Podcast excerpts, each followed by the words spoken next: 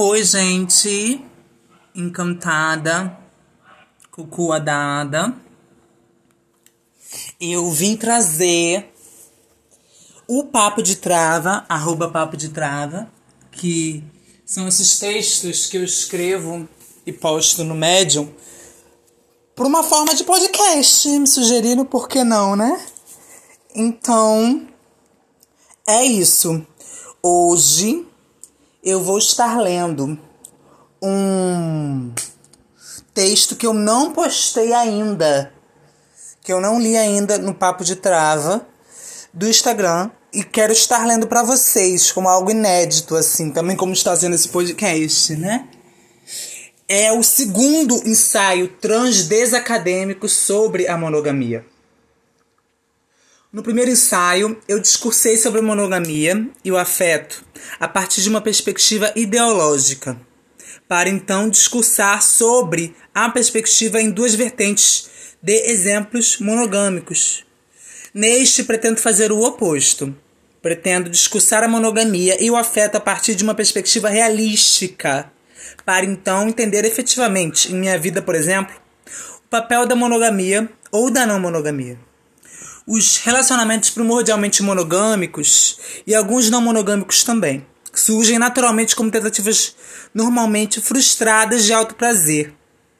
Uma vez que na maioria dos casos de relacionamentos fechados, ambos, os, as, leis, parceiros, parceiras, parceiros, não estão normalmente amadurecidos emocionalmente o suficiente para alcançar o que seria o objetivo do relacionamento monogâmico por exemplo, numa perspectiva ideológica.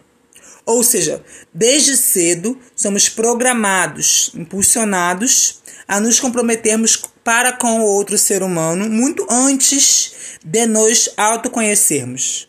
Isso gera uma lacuna enorme entre a perspectiva ideológica do relacionamento afetivo e a perspectiva real, concreta do relacionamento afetivo. Por exemplo, uma formação de um casal adolescente monogâmico que evolui natural, forçada e socialmente a um casamento falho, na qual um dos parceiros ou ambos pulam a cerca justamente pela inibição de afeto acumulado por décadas de convívio social. Outro exemplo é também a descoberta de uma maior possibilidade sexual em um ou nos dois parceiros, parceiras, parceiras principais com o tempo.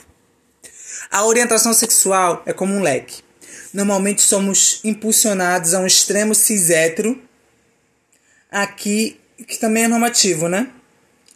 Contudo, conforme nos autoavaliamos e, portanto, nos autodescobrimos, oportunidades de expansão desse leque se apresentam, e não só o afeto, mas também a sexualidade é revista.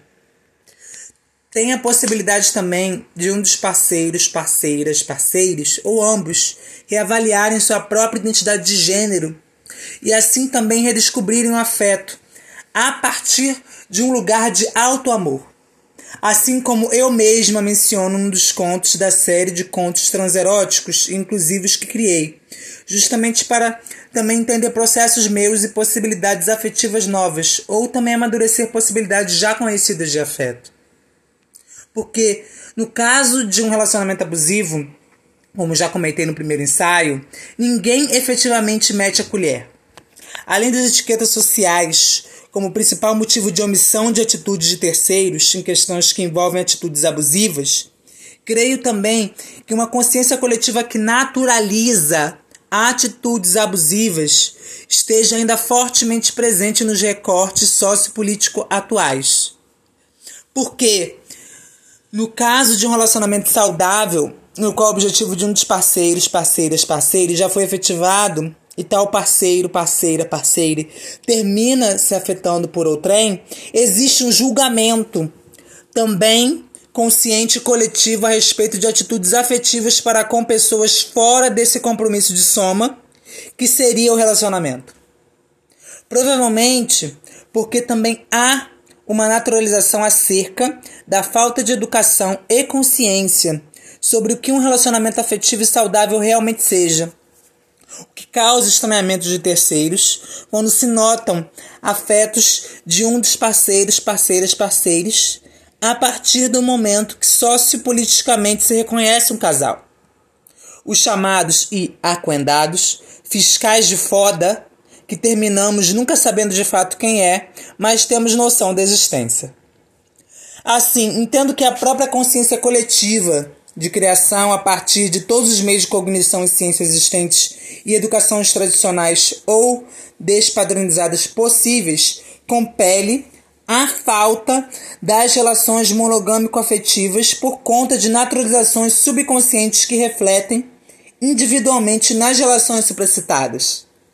No meu caso, que sempre revi e reavaliei minhas atitudes como padronizadas ou não, foi muito comum me entender como uma xepa desvalorizada, ou seja, desmerecida a obter relacionamentos como esse. Então, gente, meu gatinho até apareceu, né? Eu quero entender o que vocês acharam. Viu? Espero que tenham gostado. E quero feedback de todo mundo, assim, ah, cucu, babababá, não entendi. O texto tá no Medium, só você procurar lá, cucu dada. Meu nome, vocês vão ver como se escrevem, né? Bem africanizado.